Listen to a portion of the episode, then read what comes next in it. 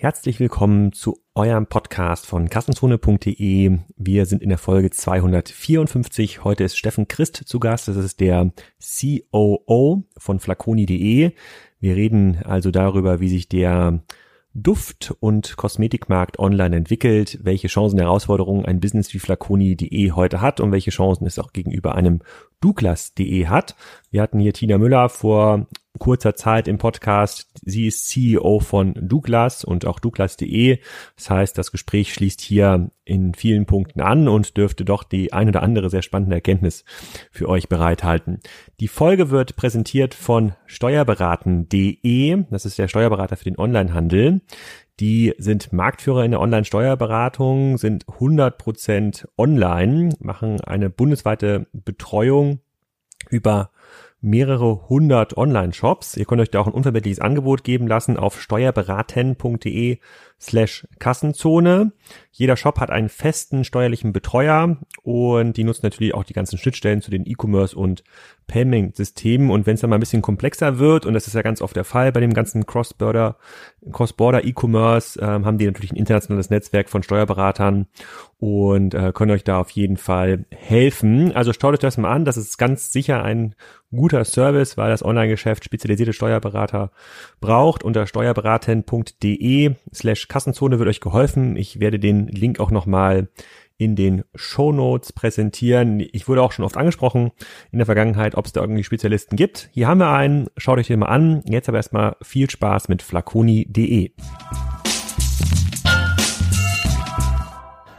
Steffen, willkommen zum Kassenzone.de Podcast. Heute in der Zentrale von Flaconi, glaube ich zumindest, dass das Zentrale von Flaconi ist, in Berlin. Äh, wir sprechen über euer Business und über ähm, dich und über den Markt. Da freue ich mich schon sehr drauf. Da gab es schon viele Fragen vorab bei Kassenzone in der WhatsApp-Gruppe. Sag doch mal ein bisschen, wer du überhaupt bist und was du machst bei Flaconi.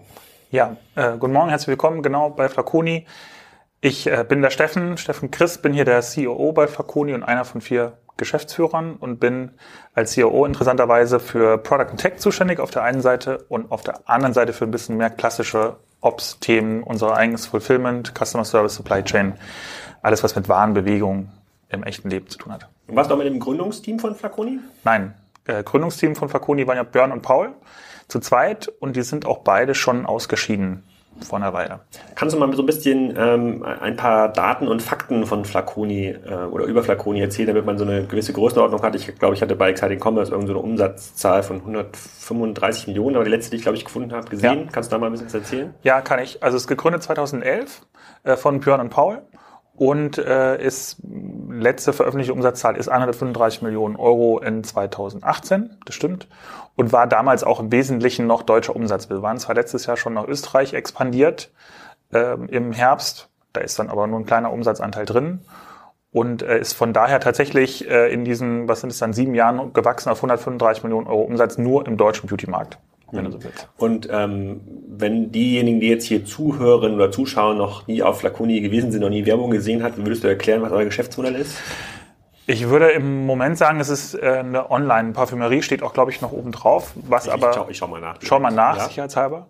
Ähm, was tatsächlich so klassischer Parfümerie-Beauty-Bereich umfasst, aber mittlerweile auch so ähm, Adjacent-Bereiche wie äh, Haircare zum Beispiel, also das, was du typischerweise in einem gut sortierten Friseursalon bekommen würdest und auch die ersten äh, Parapharmacie-Produkte, also alles, was Schönheit-Themen sind, die man auch in der Apotheke kriegt. Also klassisch so Formcounter gibt es ja manchmal spezielle Hautcremes. Äh, ähm, das haben wir mittlerweile auch und äh, auch so ein bisschen Electronics, also Glätteisen, Föhns, solche Sachen. Also eigentlich klassische Parfümerie mit ein bisschen was drumherum. Ähm, wie viele Produkte sind es insgesamt, die ihr listet? Sind jetzt knapp über 45.000 gerade. Wir sind aber noch stark am Listen und schießen so Richtung 50 auf Ende des Jahres. Also wir sind jetzt gerade auch im Weihnachtsendspurt noch am Listen. Noch ähm. Und ähm, bei so einem Handelsgeschäft ist ja immer oft so, und zumindest bei vielen Kassenzone-Gästen im Podcast, dass die versuchen, einen hohen Eigenmarkenanteil aufzubauen, damit man nicht so von, äh, von klassisch Fremdmarken abhängig ist. Mhm. Geht sowas im Parfümeriebereich? Habt ihr, unterhaltet ihr quasi Eigen- oder Lizenzmarken, die ihr äh, beimischt? Ja, also Lizenzmarken haben wir keine. Äh, Eigenmarken haben wir so ein bisschen, äh, haben wir schon experimentiert und experimentieren wir noch. Es ist tatsächlich so, dass du jetzt für ein wirklich Parfüm ist es irre schwierig eine Eigenmarke zu kreieren, weil das ein ganz wahnsinnig stark getriebener Markt ist, auch von großen Marken, gegen die du dann anläufst. Äh, was sicherlich geht, ist ähm, in dem, im Umfeld, also äh, Hautpflegeprodukte zum Beispiel.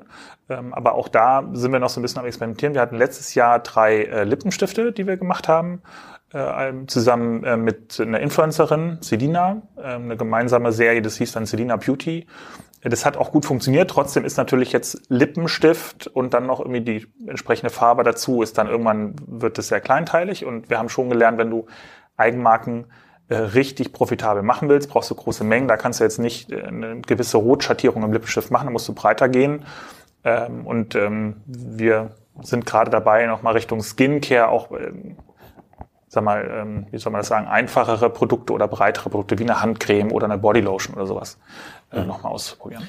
Ähm, du hast ja wahrscheinlich auch den Podcast gehört mit Tina Müller zu Douglas. Ja. Den haben wir ja mittlerweile, ich glaube, fast ein Jahr schon her, ähm, haben wir da aufgenommen und da haben wir auch versucht, so ein bisschen die USP von Douglas.de ähm, zu ergründen. Und da war die Antwort von Tina Müller ähm, und Vanessa ähm, damals, naja, der, der USP ist eine sehr große Auswahl und die Fähigkeit, diese Produkte auch nochmal im ähm, Shop stationär anzusehen, also so einen ähm, sehr klassisch Omnichannel geprägtes äh, Businessverständnis, was für Douglas ja auch erstmal naheliegt, weil sie aus dem stationären Handel kommen, das immer online als Erweiterung gesehen haben. Ähm, Ob es nach vorne so ist, war, haben sie offen gelassen. Wenn du den USP beschreiben müsstest von Flaconi, warum jemand bei euch kaufen sollte und nicht auf irgendeinem Wettbewerbsstore, sei es bei Amazon, sei es bei Douglas oder woanders, was wäre das? Also es ist für uns auf jeden Fall auch erstmal Sortiment. Äh, und tatsächlich, wenn du jetzt wieder beim Lippenschiff und noch schlimmer bei, bei Make-up-Produkten gehst, da gibt es manchmal 20, 30 Farbschattierungen. Die würdest du jetzt nicht alle 30 im Store finden können. Die ist aber unser Anspruch, dass wir die alle 30 haben. Wir listen auch immer, wenn wir Marken listen, immer komplett. Also wir sind da nicht sehr selektiv im Longtail. Das ist der ein Teil. Du findest auf jeden Fall alles. Und äh, wohin wir uns gerade eben auch durch die Sortimentserweiterung hin entwickeln, ist der Anspruch, eben nicht mehr so klassisch in den Offline-Schachteln zu denken. Es gibt irgendwie eine Parfümerie und dann gibt es eine Apotheke und dann gibt es vielleicht noch eine Drogerie und dann kaufst du deinen Nagellack in der Parfümerie und einen Nagellackentferner in der Drogerie, sondern dieser in Richtung One-Stop-Shop für Beauty zu werden. Das, ich finde, One-Stop-Shop klingt immer so amazonisch, aber ähm, Trotzdem glauben wir, da liegt ein Mehrwert für die Kundin hinter, weil am Ende findet sich das alles im gleichen Spiegelschrank wieder zu Hause und die Kundin hat irgendwie gelernt, dass sie dafür halt in drei verschiedene Läden oder drei verschiedene Online-Seiten geht. Aber inhaltlich macht es keinen Sinn, ähm, sagen wir oder glauben wir, dass du den Nagellack woanders kaufst als den Nagellack, Nagellackentferner. Hm. Amazon würde ja das gleiche von sich sagen und behaupten, es macht ja gar keinen Sinn, dass der Kunde außerhalb von Amazon auch solche Produkte kauft, weil Lippenstift ist ja ein super Online-Produkt, kann man irgendwie klein verpacken, es wird nicht schlecht, glaube ich zumindest, darf wahrscheinlich nicht Die so lange in der Sonne stehen ja. ähm, und, äh, und kann, kann, man, kann, kann man gut verschicken. Ähm, wir hatten in den letzten Folgen immer so ein paar Businesses äh, ausgearbeitet. Einer war zum Beispiel Sportitje im Fitnessgeräte äh. Thomann ist, glaube ich, so ein ganz klassisches Beispiel, die auch keine Angst haben müssten vor von Amazon im Audiobereich. Ähm, da galt das nicht, weil die Produkte sehr, sehr individuell waren, hohen Erklärungsbedarf hatten, die kauft man irgendwie selten. Geht das auch für Beauty? Also gibt es tatsächlich wenig Gefahr von einer ähm, Multi-Sortimentsplattform wie Amazon oder auch ein Otto gibt, wird ja ganz mhm. genauso gelten. Oder auch Salando, die ja auch eine Beauty-Initiative verkündet haben. Mhm.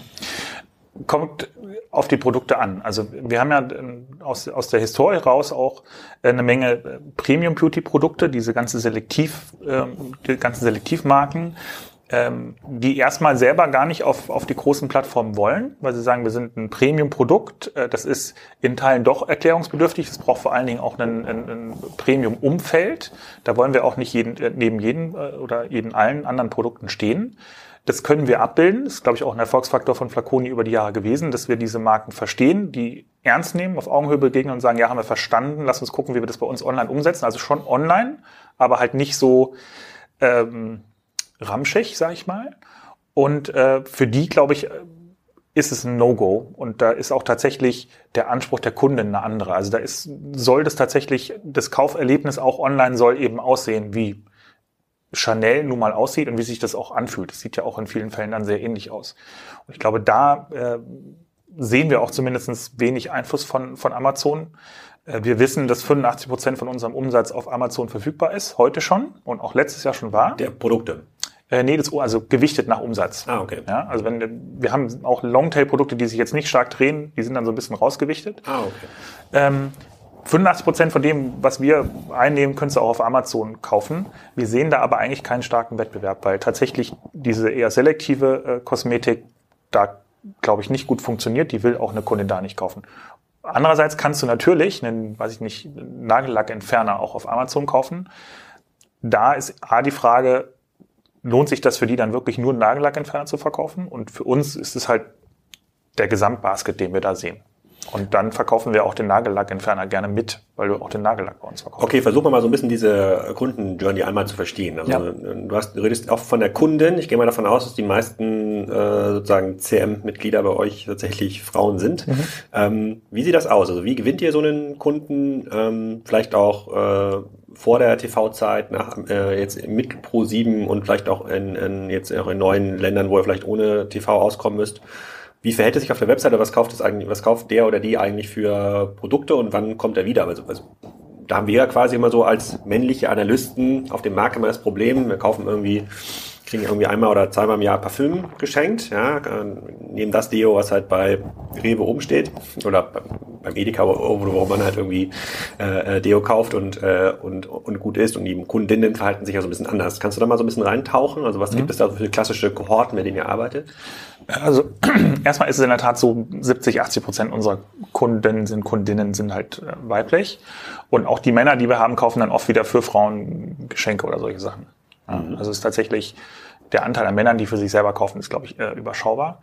Äh, Kunden, wie kommt eine Kundin zu uns? Äh, der, der Einstieg ist in der Regel ein Produkt, was sie schon kennt. Das heißt, sie kauft nach, was sie schon kennt. Und dann gibt es im Prinzip zwei Pfade, die wir sehen. Das eine ist tatsächlich, sie hat Flaconi schon mal gehört, zum Beispiel durch Fernsehwerbung, die wir ähm, über die Mutter da betreiben. Und sie kommt dann direkt und guckt mal, ob sie es findet. Oder tatsächlich auch noch immer relativ viel über markengetriebenes äh, Performance-Marketing, dass sie halt nun mal leider bei Google eingibt, sie sucht folgende Marke, im Zweifel folgendes Produkt, 200 Milliliter. Äh, und wir dann darauf bieten. Und dann steigt sie auch oft direkt auf der Produktdetailseite schon ein. Also quasi schon am Produkt direkt rein. Und der erste Kauf ist eben oft ein Produkt, das, das sehen wir, was wenig, also wo sie auch nicht viel stöbert, sondern wo sie ein Produkt kauft, was sie schon kennt und es nachkauft und einmal auch, ähm, kann man glaube ich schon so sagen, testet, ob das alles funktioniert. Äh, und dann kommt sie wieder und dann kommen auch neue experimentelle Produkte dazu. Mhm. Wie, wie groß ist der Anteil der Kunden, die ob es jetzt über Fernsehwerbung ist oder die Google-Suche bei euch den initialen Warenkorb äh, einkaufen und dann wiederkommen von alleine versus klassische Anstoßketten über Gutscheine? Ähm, wir sehen also fast die Hälfte, glaube ich, der Kunden kommen, kommen wieder. Da sind dann teilweise Anschlussketten mal mit einem mit einer E-Mail oder auch mit einem kleinen Gutschein mit dabei. Äh, aber es kommen sehr, sehr viele wieder. Und vor allen Dingen sehen wir, dass sich das dann nach dem Zweitkauf sehr, sehr schnell stabilisiert. Also du verlierst Kundinnen dann nach dem ersten Einkauf mal. Äh, aber wenn die ein zweites Mal wiedergekommen sind, dann wird es sehr schnell sehr stabil tatsächlich. Und was wir sehen, ähm, ist, dass Großteil der Kunden, egal wann sie zum ersten Mal gekauft haben, an Weihnachten wiederkommen. Also es ist ziemlich egal, ob ich dich jetzt im Januar rekrutiere oder im September. Die Chance, dass ich dich an Weihnachten nochmal wiedersehe, ist äh, extrem hoch. Weil entweder wird wer anders beschenkt oder viel wird auch nochmal selber beschenkt. Das haben wir auch gelernt. Äh, viele Frauen kaufen entweder auch mal für nahe Freundinnen einfach so oder für sich selbst äh, ein Geschenk, wo wir mal dachten, jetzt wird Geschenk gekauft. Hm, okay, also, also weibliche Kunden, die über klassische Anstoßketten gewonnen werden müssen, Google, TV und Co. Sonst sozusagen finden sie ähm, euch nicht. Da habt ihr wahrscheinlich, wenn ihr, wenn du sagst, seid gegründet 2011, wahrscheinlich immer noch einen starken ähm, Performance-Marketing-Fokus im Kern. Ne? Sozusagen SEO, SEA dürften Disziplinen sein, die bei euch im Haus sicherlich einen großen, äh, einen großen Stellenwert ähm, haben. Ich glaube, wenn heute jemand ein neues Flaconi gründen würde, dann wäre das wahrscheinlich ein reines äh, Influencer-based äh, äh Business. Könntest du ähm, wahrscheinlich dann, versuchen, ja. Wo, wo man versuchen würde, ohne die Plattform Google ähm, ähm, auszukommen. Ähm, dann, okay, der kommt, die kommen auch wieder, verstehe ich. Äh, wir kommen auch gleich nochmal so ein bisschen zu dem, äh, sozusagen zu den Kaufanreizen im, im Bereich Preis, weil das viele Fragen waren in der in der, ähm, äh, in der WhatsApp-Gruppe. Was mich auch noch ein bisschen interessieren würde, das ist ein, ein, der Kern des Geschäftsmodells äh, im Handel. Wenn du sagst, die meisten Produkte müsst ihr von Herstellern, sei es ein Chanel oder äh, ähm, äh, Dior oder wie auch immer, jeder verkauft. Boss wahrscheinlich ist so ein klassisches äh, mhm. Parfüm. Ich, ich überlege, was ich also, ich glaube, ich habe, meine Frau schenkt mir mal Boss äh, Parfüm. Ähm, Müssen wir gleich nochmal drüber reden, ob das ein gutes oder schlechtes Zeichen ist, wenn sie dir Boss kommt. Weiß ich nicht, weiß ich nicht. Es gibt ja auch junge, äh, attraktive Bosslinien. ja. ähm, auf jeden Fall ist das ist genauso, genauso im klassischen Handelsgeschäft, dass man so ein 50% Markup hat. Also ihr kauft quasi ein Parfüm für 10 Euro, könnt es dann für 20 Euro äh, weiterverkaufen oder sind die Margen da ein bisschen enger oder sagen bestimmte Marken, hey, jetzt so ein Chanel, ich bin so eine habe ich habe so eine starke Signaling-Wirkung, ja, ihr kriegt das Produkt maximal für fünf, äh, ihr könnt das für fünf Prozent Aufpreis weiterverkaufen, aber alleine, weil ihr mich in eurem Store habt, äh, ähm, äh, funktioniert das schon mal viel, viel besser für euch. Wie muss man sich das vorstellen? Mhm. Es ist erstmal ein ganz normales Handelsgeschäft. Wir kaufen in der Regel, also alles direkt beim Hersteller. Es gibt ein paar wenige kleinere, die haben Distributoren lokal, weil sie einfach selber nicht aktiv sind im Vertrieb. Äh, ansonsten kaufen wir alles direkt und das ist ein klassisches Handelsgeschäft. Du hast eine Marge, die ist ähm, gut, die ist jetzt nicht üppig. Und es gibt tatsächlich äh, meines Wissens zumindest diese Fälle nicht, die man so kennt, wo äh, große Marken mit extrem kleinen Margen hantieren und sagen, hey, dann liste mich halt aus, wenn du mich nicht haben willst. Also auch die gerade genannten haben wir ganz normale, auskömmliche Margen mit denen ja. arbeiten können. Also, ihr verkauft, ihr, also man hat einen ganz, ganz klassischen Handelsmarker, das heißt, ihr könnt ihr auch ganz klassisch rabattieren und das macht es ja so ein bisschen spannend, die Flaconi-Fragestellung, wenn man da mal mit äh, Marktteilnehmern redet oder wenn man jetzt auch mal Tina Müller fragen würde, dann sagen mhm. ja, nee, wir sind ja eigentlich über die letzten 100 Jahre groß geworden, weil wir super ähm, markentreu sind, ja, und äh, da auch nicht über große Rabattaktionen in den Markt äh, reingehen. Ist ja, das war ja tatsächlich lange so im Parfümerie, äh, mhm. Parfümerie, Parfümeriebereich. Und da seid ihr so ein bisschen der ja, in Anführungsstrichen böse Bube, der mhm. es dann auch mal über starke Gutscheinaktionen oder auch mal über Preisaktionen doch noch anders schafft, an den Kunden ranzugehen. Ähm, und damit natürlich auch die Kunden überzeugt, weil ich glaube, auch in eurem Bereich wird Preis, Auswahl, Verfügbarkeit werden die Kerndisziplinen sein, um als Plattform erfolgreich zu sein. Wie ja. du es dann darstellst und aufbereitet, ist dann für mich erstmal äh, Hygiene. Ähm, ist das ein Thema, was ihr tatsächlich mit Marken habt, die sagen, nee, komm mal, äh, pass mal auf, Steffen, wenn, hier, wenn ich hier nochmal so ein minus 10% Kampagne nächstes Jahr sehe, dann kriegst du mein Parfüm nicht wieder oder ist das für die ein ganz normaler Teil des Geschäfts? Also äh, zwei Teile. Ich glaube, das ist für die ein ganz normaler Teil des Geschäfts auf der einen Seite und natürlich haben die mittlerweile auch gelernt, glaube ich, dass man über Preise immer nicht so gern redet mit dem Retailer. Mhm. Das ist der andere Teil. Äh, und ja, ich glaube, weil die der Kartellbehörde zuhört. Genau, also weil mhm. alle ein bisschen Angst haben, die könnte ja zuhören. Und das finde ich auch eigentlich gut, dass man diese Diskussion mal so ein bisschen trennt. Ich glaube, ja, der Beauty-Bereich, der ist erst, ich glaube, es war so Weihnachten 2017 richtig online gegangen, weil bis dahin haben tatsächlich äh, in Teilen auch große ähm, andere Onliner und stationäre Parfümerien zu UVP verkauft. Jedes Produkt. Auch zu Weihnachten. Auch zu Weihnachten. Also klar gab es mal eine Rabattaktion, ja. aber grundsätzlich stand das Sortiment erstmal zum UVP im Laden und auch zum UVP im Internet. Äh, wie der Hersteller das halt vorgeschlagen hat. Gleichzeitig wissen wir ja, A, die Preisfindung ist jetzt so eher Marketing passiert beim Hersteller. B, gibt es eigentlich online nicht viele Kategorien, die nach UVP laufen, schon lange nicht mehr. Aber bis 2017 ging das noch. Äh, und auch wir waren damals schon äh, so mit anderen, dass wir als Pure Play Online gesagt haben, ja, also A, können wir uns das leisten, davon abzuweichen, weil wir mit der Marge besser vielleicht auskommen als ein stationärer Player. Mhm. Und äh, wir glauben, es gibt einen Marktpreis für ein Produkt, den man im Zweifel an der Conversion erkennen kann. Und der liegt in der Regel halt nur mal südlich vom UVP. Und haben auch damals schon auf einem vermuteten Marktpreis gepreist. Wir haben uns eher so ein bisschen gewundert in der, im Preisvergleich, dass es andere gibt, die da überhaupt noch eine Conversion sehen, wenn sie eben auf dem UVP, UVP preisen. Insofern ist es nichts Neues. Ich glaube, was Neues ist, ist, dass ähm, große Wettbewerber eben zu Weihnachten 2017 eingestiegen sind, haben gesagt, oh, in der Tat, wenn wir hier Conversion sehen wollen, müssen wir uns wohl an diesem Marktpreis orientieren. Und ich glaube, das ist die Neuigkeit, dass seitdem äh, eigentlich alle, die in Deutschland online verkaufen, sich an einem Marktpreis orientieren und dann gibt es so ein bisschen Abstände. Ne? Es gibt halt schon Discount-Player, die wir nicht sind, die liegen unterhalb dieses wahrgenommenen Mittelwertes äh, und es gibt andere, die liegen so ein bisschen drüber, aber eigentlich ist es seitdem relativ stabil und auch keine große Neuigkeit. Und Aktionen gab es vorher und nachher schon. Also klar gab es die Weihnachtsaktion schon immer. Ähm, gibt es 20 Prozent auf Und wie wenn, wenn ich jetzt mal euer, diese Kernsortimente, die, äh, die Topseller bei Amazon vergleiche gegen eure Preise, finde ich der billiger oder zum gleichen Preis? Beziehungsweise wer stellt denn die überhaupt ein? Ist das Chanel, die an Amazon verkaufen? Nein, also es sind äh, in, in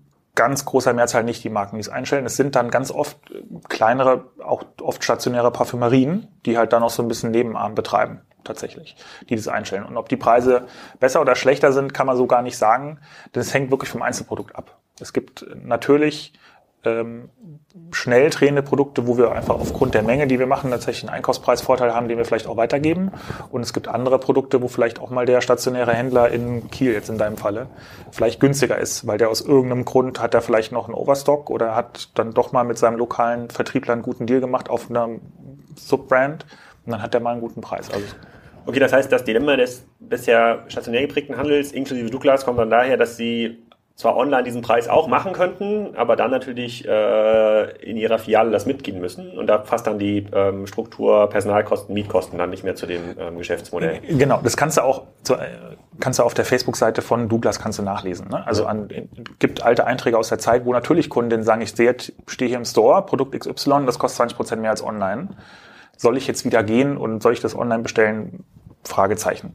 Und ich glaube, da hast du als stationärer Händler halt nun mal auch immer dieses Problem. Du, wenn du nachziehst, kriegst du das von dir beschriebene Problem und du kannst schon gar nicht diese lustigen Preisschienenschilder so oft tauschen, technisch, ja. wie wir halt nun mal den Preis ändern können, wenn wir wollten. Okay, muss man sich mal ein bisschen Veränderung des Geschäftsmodells ähm, ähm, Gedanken machen. Ja. Was ist denn, äh, sozusagen meine Seitenfrage, die Marge, die die Hersteller auf diesem Produkt haben, die muss doch immens sein. Am Ende ist es doch quasi äh, duftendes Wasser, jetzt mal ganz vereinfacht, äh, ganz vereinfacht mhm. gesagt, was in schöne Fläschchen abgefüllt wird. Aber anders als jetzt bei aufwendigen äh, Produkten, hier so ein Aufnahmegerät, eine Kamera, wo der Hersteller äh, nachweislich gar nicht so viel Geld rein verdient, teilweise im Elektronik-Fernseherbereich dann nur 10, 15 Prozent verdient ein Hersteller an der, an der Weitgabe mhm. ähm, an den Handel, muss das doch im, im Parfümbereich enorm sein, im Kosmetikbereich. Ist das tatsächlich so oder ist bei den, ist bei vielen Produkten ein, steht ein hoher Herstellungsaufwand dahinter.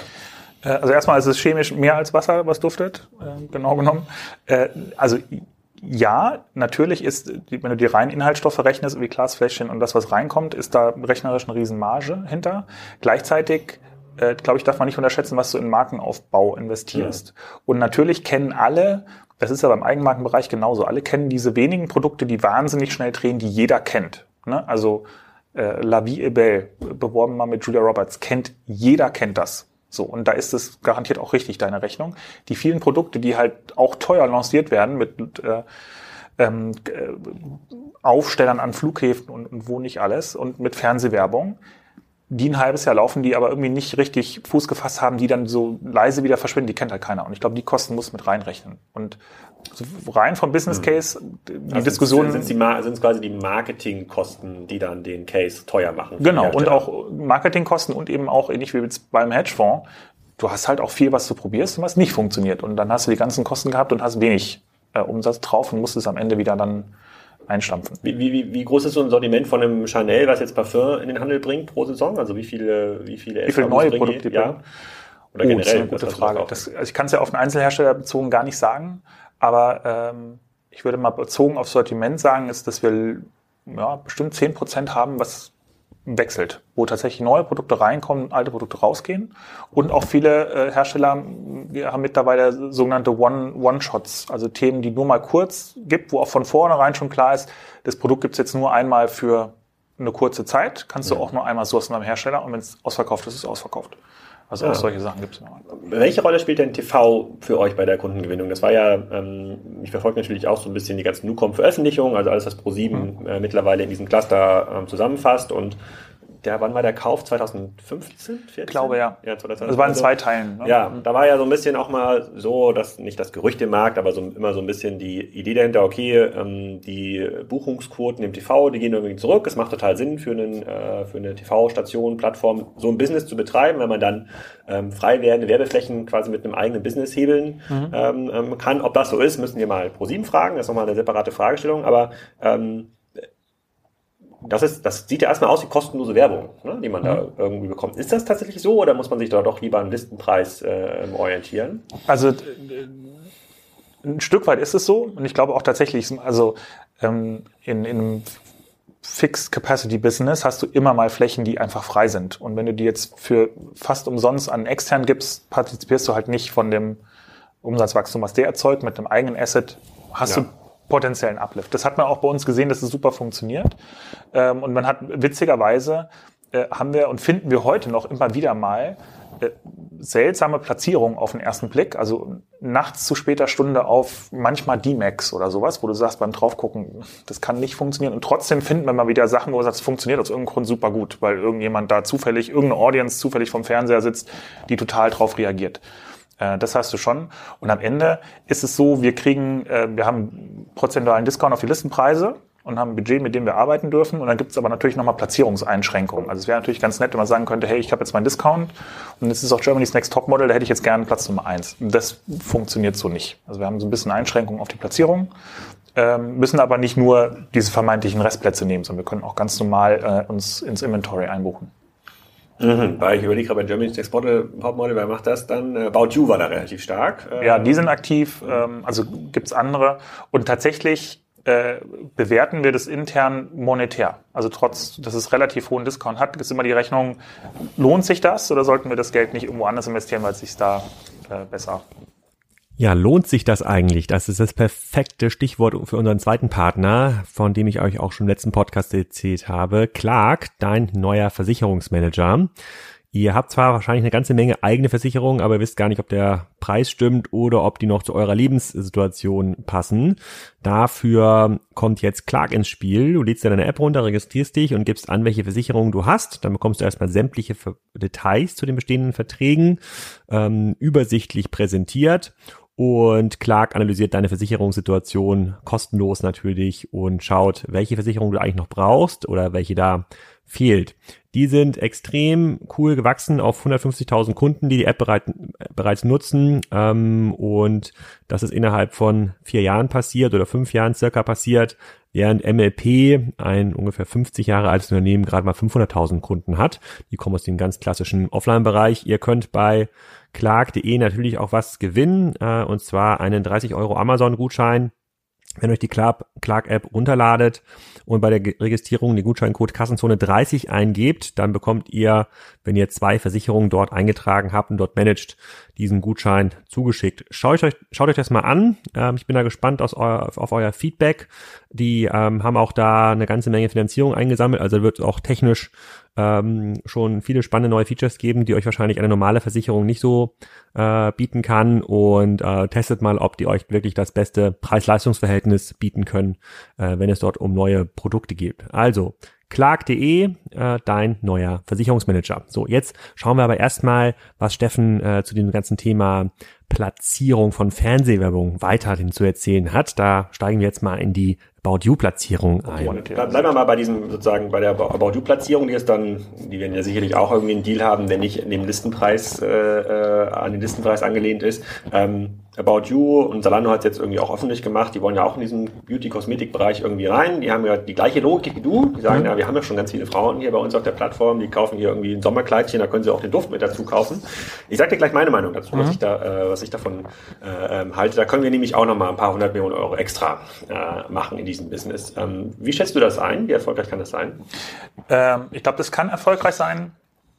In dem Sinne, wie Zalando das, glaube ich, auch genannt hatte, complete the look ja, wo du von einem Fashion-Produkt kommst und sagst, ich kaufe ein blaues Kleid für äh, Hochzeit von einer Freundin und dann kaufst du einen Lippenstift dazu oder sagst, das passt irgendwie jetzt farblich äh, auf das Kleid, completed den Look und idealerweise kriegt Zalando es dann hin, dir auch jetzt noch den richtigen Farbton irgendwie zu zeigen. Kann ich mir total vorstellen und dann kannst du auch, glaube ich, damit noch ein bisschen Umsatz machen und kannst auch diesen Lippenstift da wahrscheinlich noch profitabel mit verschicken. Äh, ich glaube, wenn, wenn es wirklich, wenn das Einstiegsprodukt ein Beauty-Produkt sein soll, sehe ich das noch nicht so ganz, weil sie, glaube ich, also meiner Meinung nach die Kompetenz nicht haben und sichtbar auch nicht erwerben äh, und die Fragen tatsächlich andere sind. Also wir haben es spaßeshalber mal gemacht, hat sich jetzt interne Übung geblickt, welchen Teil vom Sortiment, was kannst du aus dem Shop rausnehmen? Was ist das Minimum, was du sehen musst, um einzukaufen? Und das ist, glaube ich, bei einem Fashion-Produkt ist das ein Bild. Wenn du gar nichts mehr hast, kannst du trotzdem am Bild irgendwie kaufen. Das funktioniert irgendwie bei einer ähm, Skincare nicht. Also außer du kennst die schon. Aber wenn du sie mhm. jetzt nicht kennst und hast ein Frontalfoto von der, vom Hautpflegeprodukt, dann kannst du noch erkennen, das ist eine Nachtcreme oder so. Was da drin ist, ist da nicht mehr. Und ich glaube, da sind andere Sachen gefragt. Das geht meinetwegen mit dem Lippenstift super. Da kannst du auch nur mit dem Bild arbeiten. Da kannst du halbwegs die Farbe finden und dann kannst du vermeintlich eine Kaufentscheidung treffen. Gibt andere Beauty-Produkte, da funktioniert das nicht. Und da brauchst du in dem Falle mehr, mehr Stammdaten, mal ganz profan, aber musst du auch mehr Kompetenz haben. Welches Produkt zeigst du jetzt? auch, auch bei uns scrollt sich ja niemand durch hunderte von Hautpflegeprodukten. Mhm. Genau, das wäre auch meine Vermutung, äh, was das, was die Erfolgsaussichten von About You oder Zalando aussehen, in diesem Bereich ähm, äh, vorzustoßen. Ähm, ich ich glaube, die sind extrem gering, äh, weil was wir schon sehen bei den Spezialisten, die in ihrem Sortiment auch bestimmte Filter irgendwie aufbauen können, Personalisierungseffekte aufbauen können. Ähm, wenn die Kauffrequenz, bei Frauen ist die Kauffrequenz ja ein bisschen höher als bei Männern zum Glück, ähm, hoch genug ist, hat dann eigentlich ein Universalist äh, nie eine richtige Chance. Das sieht man ja auch bei ähm, Amazon, die sich extrem mhm. schwer tun, außerhalb des äh, sozusagen Consumer Electronic äh, Bereiches und so ein bisschen Nahrungsmittelergänzung da äh, erfolgreich vorzustoßen. Ähm, deswegen würde ich mir da jetzt auch gar nicht so eine große, äh, große Sorgen machen. Ähm, ich habe aber noch zwei andere äh, mögliche Wettbewerbs äh, äh, ähm, mhm. über die man immer ein bisschen nachdenken muss. Das eine ist natürlich die, ähm, das, was du ja gerade beschreibst, dieses Auswählen von Hauptpflegeprodukten, ähm, irgendwie dieses haptische Erleben, das bringt natürlich Store-Konzepte oder erstmal stationäre Konzepte wieder so ein bisschen nach vorne. So ein stationäres Konzept sehe ich, so wie es die HAT-Gruppe denkt und macht, ähm, schon deutlich moderner als ein Handelskonzept wie Douglas, weil sie eben nicht darauf angewiesen sind, irgendwie eine, eine, große Fläche zu betreiben, die nichts anderes ist als ein Lager, wo der Kunde dann selber Pick und Pack und Logistik äh, macht, sondern im Sinne eines Spas, äh, Tupperware-artige Beauty-Partys, Produkte kennenlernen und darüber die Kundenbindung zu erzeugen und hohe, äh, sozusagen hohe Wiederkäufe mhm. zu erzeugen. Ist das ein Thema, worüber ihr nachdenkt oder betreibt ihr vielleicht selber eine Art Tupperware-Business äh, mit Influencern, die dann Flaconi-Koffer durch die Gegend fahren? Äh, nein, also wir haben heute noch kein Tupperware-Business. Wir haben aber heute schon Stores. Also wir haben drei Parfümerien, die wir betreiben, die wir im Zuge des selektiven Vertriebs auch brauchen, um viele Marken zu haben. Und wir haben auch in Berlin ähm, den Flaconi-Store äh, der auch ein Friseursalon ist. Und der ist auch, also wenn du noch Zeit hast, äh, kannst du ja da noch ja, mal vorbeifahren. Friseur, wo ist denn der genau? Äh, der ist in der Leipziger Straße, ziemlich ah. zentral. Ähm, wenn du dir den anguckst, der sieht jetzt nicht aus wie ein klassischer Friseursalon und auch nicht aus wie eine klassische Parfümerie, ja? Mhm. Ähm, sondern da versuchen wir tatsächlich schon innovativ Marken zu präsentieren, weil ja, Marken wollen präsentiert werden. Ich glaube, Marken muss man auch erleben und Produkte muss man auch probieren. Aber wir glauben, es muss halt nicht so klassisch hunderte Laufmeter wie im Supermarkt, ne, so nebeneinander ja. weg sein, weil der Kunde auch so nicht einkauft. Mhm. Ähm, und wir experimentieren oder denken immer mal wieder drüber nach, gibt es noch innovative, kleinere Konzepte, die man auch also entweder klein, permanent betreiben kann oder auch als Pop-Up-Store mal betreiben kann, um eben in Kontakt mit dem Kunden zu kommen und der Kundin auch die Möglichkeit zu geben, Sachen mal zu probieren. Am Ende ist also sehen wir auch in den Daten, du kannst sehr viel auch online probieren. Auch einen also Lippenstift kannst du testen, siehst die Farbe und dann kannst du eine fundierte Kaufentscheidung treffen, gefällt, gefällt nicht. Bei einer Hautcreme kannst du auch mal die Textur testen. Ob die funktioniert, wirst du im Laden eh nicht sehen. Das wirst ja. du sowieso erst nach einer Woche zu Hause morgens im Badezimmer sehen. Und dann kannst du sie auch online kaufen. Ich glaube, die Frage ist, äh, wo wir auch dran arbeiten, wie können wir dieses Testen online besser machen und die, die Hemmschwelle so ein bisschen wegnehmen. Also was wir gemacht haben, zum Beispiel war so ein Try-Me-Test, wo wir bewusst gesagt haben, wenn du ein Produkt kaufst, du kriegst eine, äh, eine Probe dazu und ähm, kannst das Produkt natürlich sowieso, aber wir haben es nochmal klar dargestellt, du kannst es jederzeit zurückschicken, du kannst es ja mit der Probe probieren. Das ist eigentlich gar keine Neuigkeit. Du kannst bei uns immer ein Produkt zurückschicken. Trotzdem hat es wahnsinnig gut funktioniert auf Kunden, die es halt mal ausprobieren wollen, weil es gefühlt die nochmal eine Hemmschwelle wegnimmt, zu sagen, ja, ich kann es probieren, ohne es aufzureißen und ich bin auch dann 100% sicher, ich kriege mein Geld wieder.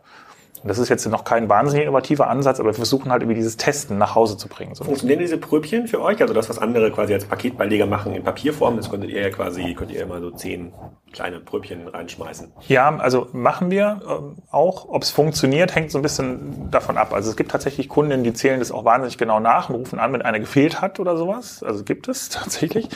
Ähm, und wir machen immer wieder mal Tests auch mit Herstellern zusammen und sagen, lass uns doch ganz bewusst mal ein Produkt, auch ein neues Produkt mal da ähm, anschieben.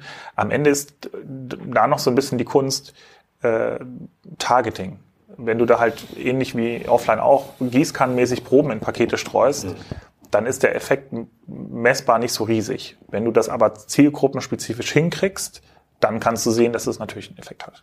Okay, und dann wäre noch mal eine dritte Wettbewerb Achse, über die ich mal ein bisschen nach, nachdenken muss, gar nicht richtig Wettbewerb, aber es ist halt der aufkommende Influencer-Markt, so, die immer mehr Aufmerksamkeit auf sich ziehen und Konsumzeit auch in den entsprechenden Apps auf sich ziehen und dann, wenn jetzt eine Pamela Reif oder Bibi oder wer auch immer wieder neue, sozusagen sich ein neues Ding ausdenkt, merkt man schon, die haben äh, einen hohen äh, einen hohen Einfluss auf die Kaufentscheidung und schaffen natürlich auch entsprechende Volumina mhm. ähm, zu schippen. Ähm, die brauchen gar nicht zwingend einen Douglas oder einen Flaconi. Das können die quasi auch im eigenen, äh, in eigen, im, im eigenen äh, Shopify-Store. Ähm, Abbild machen sie ja zum Teil auch. Sieht man bei Kylie Jenner, ist ja, glaube ich, da ein ganz bekanntes Beispiel. Mhm. Ähm, wie, wie, guckst du da drauf? Also Douglas versucht dem ja zu begegnen, indem sie selber eine Plattform werden für Influencer, die dann über Douglas verkaufen. Macht ihr das auch? Oder sagst du, nee, das ist jetzt gar kein nachhaltiger Trend? Ob es ein nachhaltiger Trend ist, das glaube ich, werden wir noch sehen. Ähm, wir arbeiten auch mit Influencern zusammen. Ähm, wir bauen jetzt aber keine Plattform im Moment äh, dafür. Äh, wir sehen aber in der Tat, dass es einen riesen Einfluss hat. Also sowohl äh, Zusammenarbeit hat messbar, kannst du immer messbar machen. Wir sehen aber auch Fälle, die wir re-engineeren, wo auf einmal ein Produkt wahnsinnig viel Traffic hat, was nie Traffic hatte. Keiner weiß warum. Und wenn man dann nachvollzieht, dann findet man raus, na, es gab einen Post von Influencer XY auf dieses Produkt. Und es gab aber gar keine, keine Beziehung, sondern irgendwer hat, also die Kundinnen haben es gesehen und sind dann aus äh, freien Stücken auf Flacon gekommen. Also da ist schon was. Die Frage ist, wie arbeitet man da äh, zusammen, ohne dass man jetzt mit jedem Influencer versucht, eine Geschäftsbeziehung aufzubauen. Ähm, und ich glaube auch tatsächlich, ähm, so selber Influencer züchten, ist, glaube ich, auch schwierig. Da muss wie, ist da so euer, wie ist da so euer Erlebnis mit Influencern? Ist das alles, man hört ja immer wieder, es wird immer extrem teuer. Ähm, jetzt haben viele schon ein eigenes Management, wollen 50.000 mhm. Euro für einen Post haben. Siehst du das genauso oder siehst du, nee, es gibt noch genug Mikro-Influencer mit, ich weiß gar nicht, wie genau da die Skalen sind, aber mit nur 20.000 Followern, mhm. die auch gut funktionieren können für eine Hautpflege? Äh, ja, absolut. Also es gibt halt diese ganze Skala von Mikro, Mitte bis, bis zu den Großen und äh, wir haben, glaube ich, gelernt, es gibt welche in eher dieser mittleren Größe.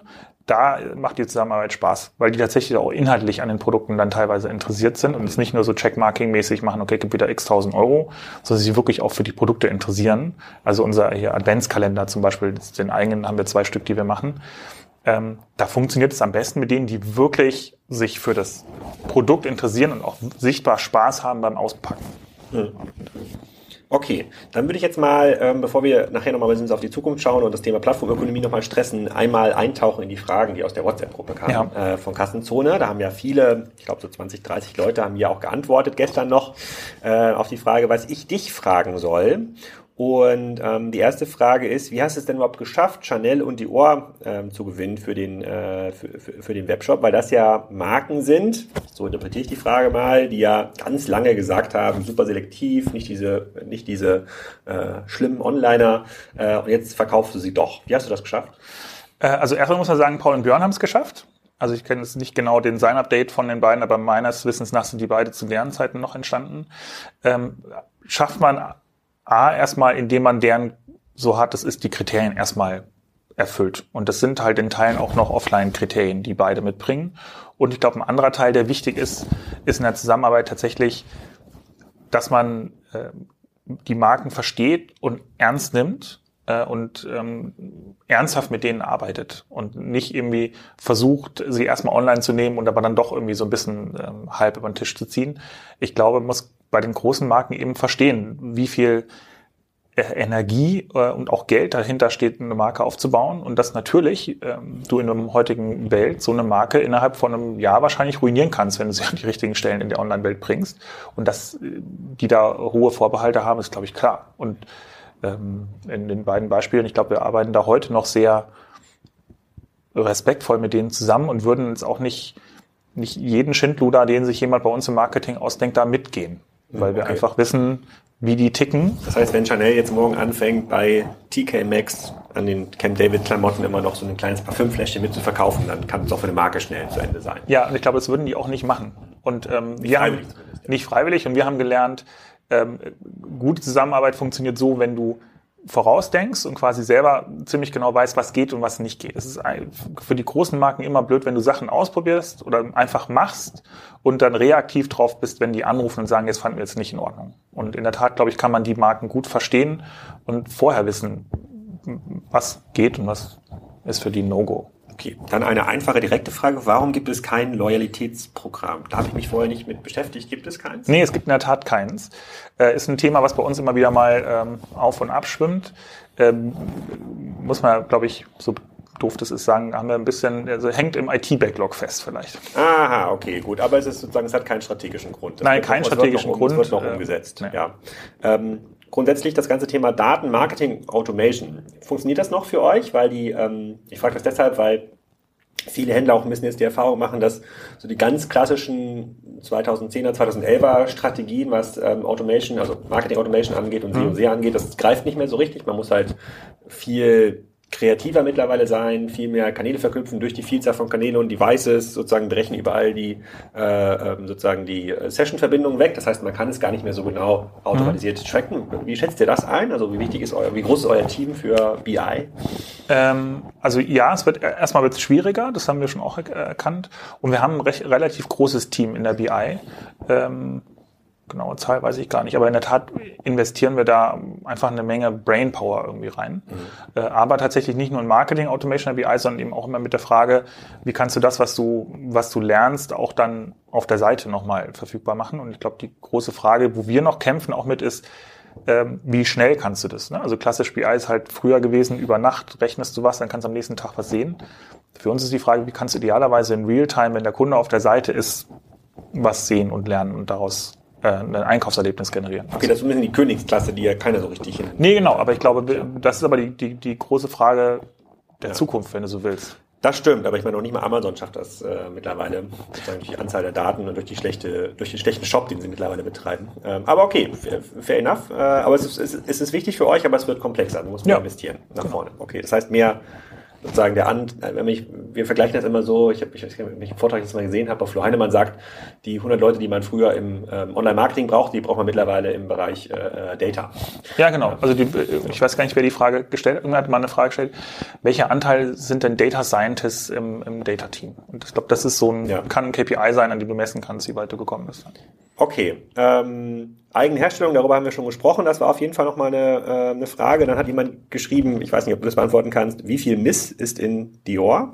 Gibt es da irgendeinen Insider in der Parfümeriebranche? Ähm, nein, Okay, kann ich auch gut. nicht so spontan Okay.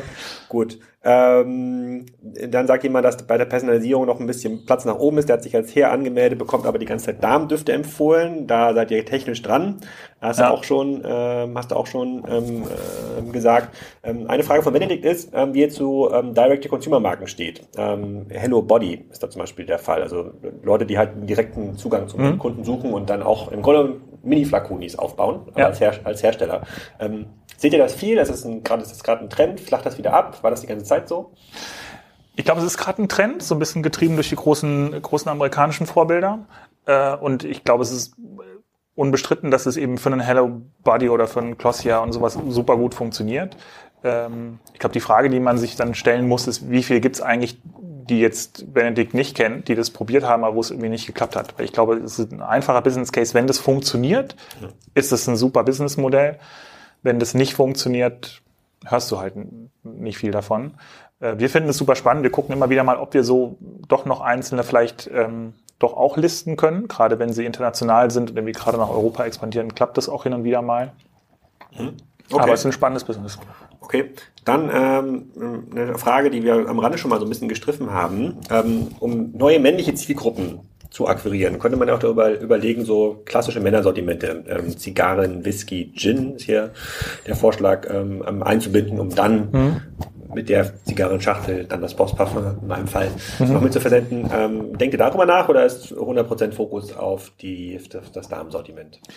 Also äh, es ist nicht Fokus auf Damensortiment. Wir haben auch ein großes Männersortiment, das wächst auch, weil es tatsächlich auch, äh, also herstellergetrieben mittlerweile ähm, viel breitere und neue Sortimente gibt. Also hier mein Liebling, siehst ja, ist äh, Bartöl zum Beispiel. Wusste ich früher nicht, dass es gibt. Gibt's aber. Ähm, auch mittlerweile eine Riesenauswahl. Wir adressieren schon Männer, äh, aber wir Fokus ist Badezimmer beziehungsweise das, was im Spiegelschrank passiert. Also jetzt auch nicht irgendwie zwingend Toilettenpapier, aber alles das, was da morgens an diesem Waschtisch passiert. Und da auch für Männer, ganz klar. Es sind auch Männer im Fokus, es ist aber halt nun mal nach wie vor so, dass Männer da weniger aktiv sind und auch weniger viel Geld für ausgeben. Also vermutlich ist dein Share auf Spiegelschrank, weiß ich nicht, 20 Prozent oder sowas. Ein Share auf Spiegelschrank, lass mich überlegen. Das ist die Share der ähm, ähm, Badkommode, der Ja. Schublade. Ja. Nee, ist größer, aber ich bin, äh, ich, ich bin so ein Einkäufer, ich, ich kaufe immer ähm, ähm, alles in riesigen Chargen ein, ja, Rasierschaum und, äh, okay, und schon mal und sowas. Ja, das ist riesig voll. Meistens muss ich nur einmal im halben Jahr oder wenn überhaupt einmal im Jahr äh, äh, einkaufen gehen. Ich sehe das überhaupt nicht ein, irgendwie ja, genau. jeden Monat das nachzufüllen. Aber daher kommt es, nicht durch die Auswahl. Bei meiner Frau sieht das ein bisschen mhm. anders aus, aber ist die Auswahl deutlich, äh, deutlich größer in der Schublade. Ähm, und äh, genau, jetzt, dann ist die große weitere Frage noch, ähm, wie sieht eure Internationalisierungsstrategie aus? Du meinst, meinst, du hattest in Österreich, habt ihr schon ein bisschen getestet. Ihr seid laut dieser Frage auch in Polen gerade live gegangen. Ja, Wie sieht das aus? sehr aktueller Fragesteller. Also wir sind letztes Jahr in Österreich live gegangen, was für uns jetzt technisch nicht eine riesen Herausforderung war, weil die sprechen zufällig auch Deutsch, bezahlen auch in Euro. Mhm. und es ist direkt nebenan. Wir sind jetzt seit Montag, also vorgestern, aktuelle Zeitrechnung, sind wir in Polen live gegangen. Und ähm, insofern kann ich jetzt nicht wahnsinnig viel dazu sagen, ob es läuft. Also läuft. Ähm, und in der Tat äh, versuchen wir jetzt ähm, noch mehr Länder dieses Jahr nicht mehr, aber nächstes Jahr in Angriff zu nehmen. Wenn jetzt Tarek oder Robert Gens fragen würde, wie läuft die Internationalisierungsstrategie in Osteuropa, abgesehen, dass sie für About You momentan besser läuft als für Zalando, würden die sagen, das ist da wie vor zehn Jahren. Das ist immer noch online Wilder Westen. Alle warten darauf auf den auf den Online-Händler, weil das gibt's noch nicht online. Also es scheint so, als wurden noch nie Klamotten online angeboten. So stark mhm. sind die Wachstumskurven. Siehst du das im Parfümbereich genauso oder gibt's da deutlich mehr Wettbewerb schon? Also ich glaube, es kommt bis noch an, wo du hingehst, aber es gibt deutlich mehr Wettbewerb und jetzt im Falle Polen ist es nicht so, dass wir jetzt das Internet nach Polen bringen oder, oder äh, Beauty äh, Retailing nach, nach Polen bringen. Da gibt's schon mehr Wettbewerb, aber in der Tat ist der Markt noch sehr jungfräulich. Das ist auch genau der Grund, warum wir ähm, jetzt nach Polen gegangen sind, weil wir gesagt haben, das ist A, ein Riesenmarkt, das unterschätzen wir manchmal.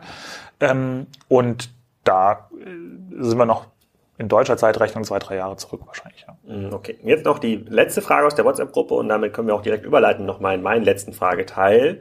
Ähm, das geht um das Handelsmodell, so Plattform versus äh, vertikal. Ähm, ihr könntet ja jetzt auch euch auf die Agenda geschrieben haben, dass ihr die große Beauty-Plattform werdet mhm. äh, und ähm, dann auch über ein klassisches Plattformgeschäft. Im ersten Schritt irgendwie Lagererweiterung auf die Hersteller, gar nicht mehr den selben Eigeneinkauf gehen. Im zweiten Schritt können dann, äh, können dann, äh, wie war die Direktmarke? Hello Body. Mhm. Könnte dann direkt bei euch listen, ähm, ohne mit euch in den Handel zu gehen. Ähm, wie schätzt du das ein? Also siehst du noch großen Raum als klassischer ähm, vertikaler, äh, horizontaler Händler ähm, zu wachsen oder ähm, ist das ganze Thema Plattform für euch nach vorne super relevant? Mhm.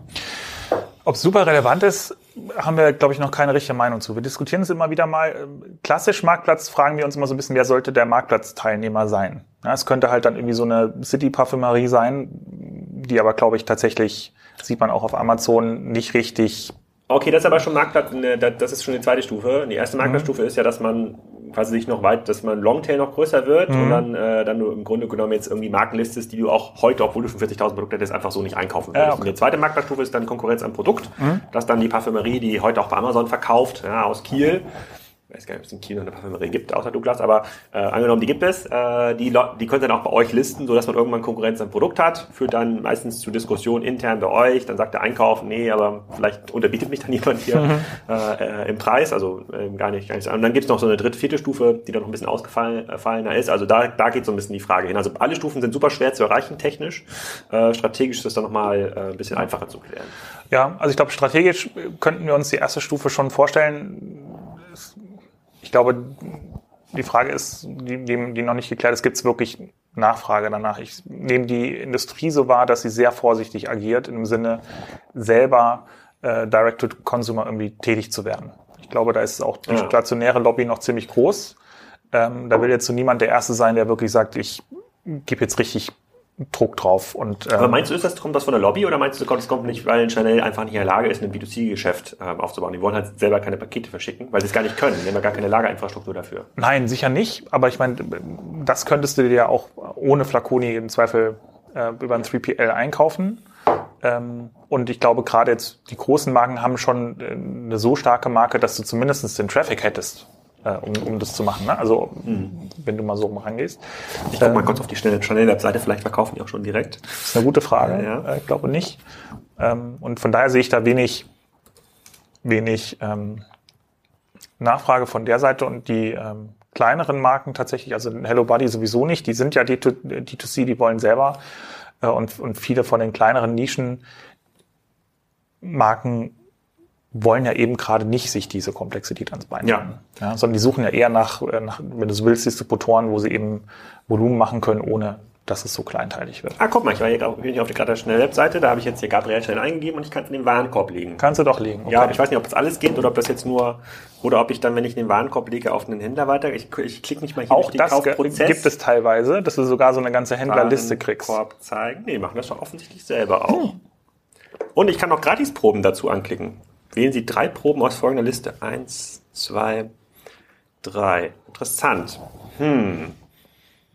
Redet ihr darüber mit Herstellern? Sozusagen, also, oder ihr könntet ja auch, das ist dann eine weitere Ausprägung dieser Marktplatz, äh, der quasi Service-Perspektive, machen ja auch ähm, Jokes, Netter Porté, machen das auch so ein bisschen, dass sie Marken helfen, online fähig zu werden und für die dann den Shop betreiben. Ja, also wir, wir reden sehr intensiv mit den Händlern. Es gab sogar zu äh, Björn Pauls Zeiten so eine, so eine Serie mal, weiß nicht mehr, wie der Name war, aber wo es tatsächlich so um, um äh, Inside-Sharing auch ein bisschen gib, äh, ging. Es gab so eine kleine Flaconi-Messe, wo es tatsächlich darum ging, das, was wir im E-Commerce lernen, äh, so ein bisschen an die Marken zu transferieren. Also Ja. wie macht man eigentlich Online-Marketing und solche Sachen. Da haben die jetzt mittlerweile, glaube ich, aufgeholt. Ähm, wir diskutieren die Sachen, aber es ist, im, also wie gesagt, von, von Herstellerseite im Moment nicht viel Nachfrage hinter. Okay, dann letzte Frage für mich. Was ist jetzt so, wenn du jetzt in 2020 reinguckst, was sind so die größten Dinge, auf die dich freust, wo du sagst, so, hm, hier kann die Viertelmilliarde jetzt auch geknackt werden? Wo kann die Viertelmilliarde gekauft Also Internationalisierung auf jeden Fall, weil, äh, glaube ich, da kommen nächstes Jahr nochmal spannende Länder dazu und ähm, ist für uns eine Riesenchance. Also am Ende, wenn du dir die Historie von Flaconi anguckst, ähm, die sieben Jahre nur in Deutschland stattgefunden hat, da ist einfach noch echt wahnsinnig viel Spielplatz offen für uns, wo wir, äh, wo wir rein wollen. Gibt es äh, so eine Art Flaconi in UK oder Frankreich, also quasi, das eine ähnliche Story hat wie Flaconi in Deutschland? Da, da, da, Frankreich weiß ich nicht, in UK gibt es. Ähm, ähm, sind Die Group ja mindestens, ja, muss man auch. Ja, die Hardgruppe ist jetzt schon sehr groß, aber es gibt tatsächlich auch so echte Flaconi-Äquivalente, die ähm, ähnlich alt sind, gegründet wurden von ganz normal als Startups. Gibt es auf jeden Fall. Ähm, ähm, teilweise nicht alle so erfolgreich wie wir, muss man dazu sagen. Also darauf freue ich mich auf, äh, auf jeden Fall. Und ähm, haben wir vorhin drüber gesprochen, wir sind ja so ein bisschen auch im Backend an der äh, IT-Baustelle, was Ja. uns im Moment so ein bisschen hemmt. Also so ein Loyalty-Programm hatten wir vorhin schon. Es gibt einfach Sachen, die hängen im, im Backlog fest und auch da erhoffen wir uns 2020, dass wir da endlich aus dem Treibsand kommen. Das heißt, ihr seid noch so ein bisschen im Wesentlichen in dem System, was dann 2011, 2012 dann mal wahrscheinlich um Magento damals noch herum aufgebaut worden ist. Genau. Ja, es gibt immer noch so einen, so einen ganz furchtbaren Magento-Kern. Äh, tatsächlich wie so ein Atomkern. Also traut sich auch keiner ran, ohne Handschuhe das Ding anzufassen. Und das müssen wir irgendwie mal Okay. jetzt knacken Ja, über den Winter. Gut, da gibt es ja diverse Möglichkeiten. Bin ich schon mal gespannt, was da 2020, äh, 2020 kommt. Aber das ist ja ein, ähm, und dann vielleicht noch eine allerletzte Frage, die, ähm, wie frei seid ihr denn in der Entwicklung des Geschäftsmodells jetzt unabhängig von ProSieben? Also habt ihr quasi, könnt ihr jetzt sagen, komm, ProSieben hat jetzt keine Assets, nehmen wir mal irgendeinen in der Türkei, ja. Und Türkei seht ihr ist ein riesiger Beauty-Markt, der duftet sowieso immer so doll. Gut, jetzt ein bisschen äh, Vorteil, äh, sagen wir die Türkei, aber ähm, könnt ihr da einfach dahin gehen oder müsst ihr das irgendwie abstimmen in dem, mit dem großen, mit der großen Pro7 äh? Nee, also es gibt keine Abstimmung mit der großen Map. Wir können solche Sachen frei entscheiden. Äh, Die Frage, die immer mal kommt, ist dann, okay, natürlich, ähm, weil sie nun mal ähm, äh, Media Player sind, wie ist denn der Plan, wenn wir jetzt zufällig da kein eigenes Media haben und keinen Media Partner haben? Wie wollt ihr das denn machen? Wenn wir aber erklären können, wie ähm, das Go-to-Market-Modell da aussieht, wie wir glauben, dass wir Traffic erzeugen, ist das total fein. Seid ihr Und, profitabel? ähm, ja, sind wir. Okay, also das heißt, ihr müsst ähm, dann auch schon ein bisschen erklären, wenn ihr von ProSieben noch mal extra Geld haben wollt, um jetzt fünf Länder gleichzeitig zu machen, dann muss das schon auch ein bisschen zur ProSieben-Strategie passen. Ja, aber weniger wegen der Profitabilität. Also ich glaube, die Profitabilität von Flaconi, also wir sind klein profitabel, die wird jetzt äh, Pro7 nicht retten äh, und wahrscheinlich auch nicht vernichten.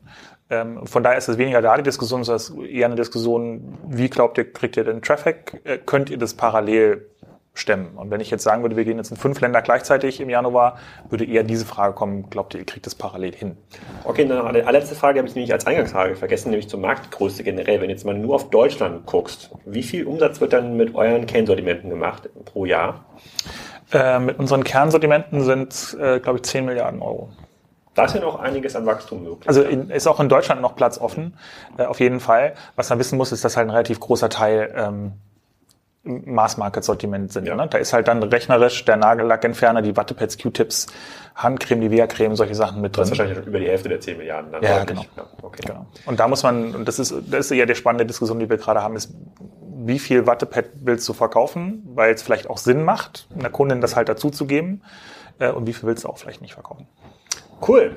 Ja, sehr spannend. Also es war, ich glaube ich, für diejenigen, die noch den Tina Müller äh, Podcast noch im letzten Jahr im Kopf haben, ich verlinke dir auch mal in den Show Notes, das glaube ich, sind das echt ganz spannende äh, Infos. Von alleine wächst das Geschäft hier auch nicht, das haben wir, glaube ich, auch gelernt. Das ist jetzt nicht so, dass mhm. jetzt hier äh, drei, vier Gutscheine rausschickt und dann äh, stürmen euch hier die Kunden. Ähm, mhm. Die Tür muss da schon richtig, muss da schon richtig arbeiten. Internationalisierung wird das große Thema äh, äh nächstes Jahr und ein Tech äh, Refactoring. Und da habt ihr, glaube ich, äh, genug auf der Platte. Ja. Hier, damit es hier nicht langweilig wird. Langweilig ist es nicht, ja. nee, auf jeden Fall. Vielen Dank. Gerne. So, ich hoffe, ihr wisst jetzt, warum Flaconi.de so erfolgreich ist und warum äh, Pro7 Sat1 dort investiert hat. Ich versuche auch noch mit Pro7 Sat1 beziehungsweise dem Nucom-Teil von Pro7 Sat1 den Podcast dazu zu organisieren, um ein bisschen herauszufinden, wohin da die Reise gehen kann mit solchen Geschäftsmodellen und was die Learnings aus deren Sicht sind. Also ich bleibe da dran und hoffe Ende diesen Jahres, Anfang nächsten Jahres da eine Folge präsentieren zu können. Und ihr solltet nicht vergessen, bei steuerberaten.de slash Kassenzone vorbeizuschauen und natürlich bei Clark, eurem Versicherungsmakler, dem ganz neuen. Könnt ihr runterladen und ausprobieren. In der nächsten Folge hört ihr etwas zu E-Tribes und zur Phoenix-Gruppe. Phoenix-Gruppe ist einer der größten Pharma-Großhändler in Europa mit circa 30 Milliarden Euro Umsatz und E-Tribes hilft denen dort, das Digitalgeschäft aufzubauen. Da habe ich mich mit den beiden Protagonisten getroffen in Hamburg und darüber ein bisschen erzählt, wie das eigentlich geht und ob das erfolgreich sein kann. Und äh, dann gibt's noch einen äh, Sonderpodcast äh, kurz vor meinem Herbsturlaub äh, übernächste Woche. Es bleibt also spannend bei Kassenzone. Ich bedanke mich natürlich weiterhin bei den vielen netten Kommentaren ähm, bei äh, iTunes. Äh, Roadrunner 2.0 hat geschrieben, mein Lieblingspodcast erweitert absolut das Know-how im Bereich E-Commerce und äh, er will mehr davon. So, Roadrunner, da wirst du auch mehr davon bekommen. Die Aufnahmefrequenz in 2020 wird sicherlich nicht nachlassen. Euch erstmal allen ein schönes Wochenende.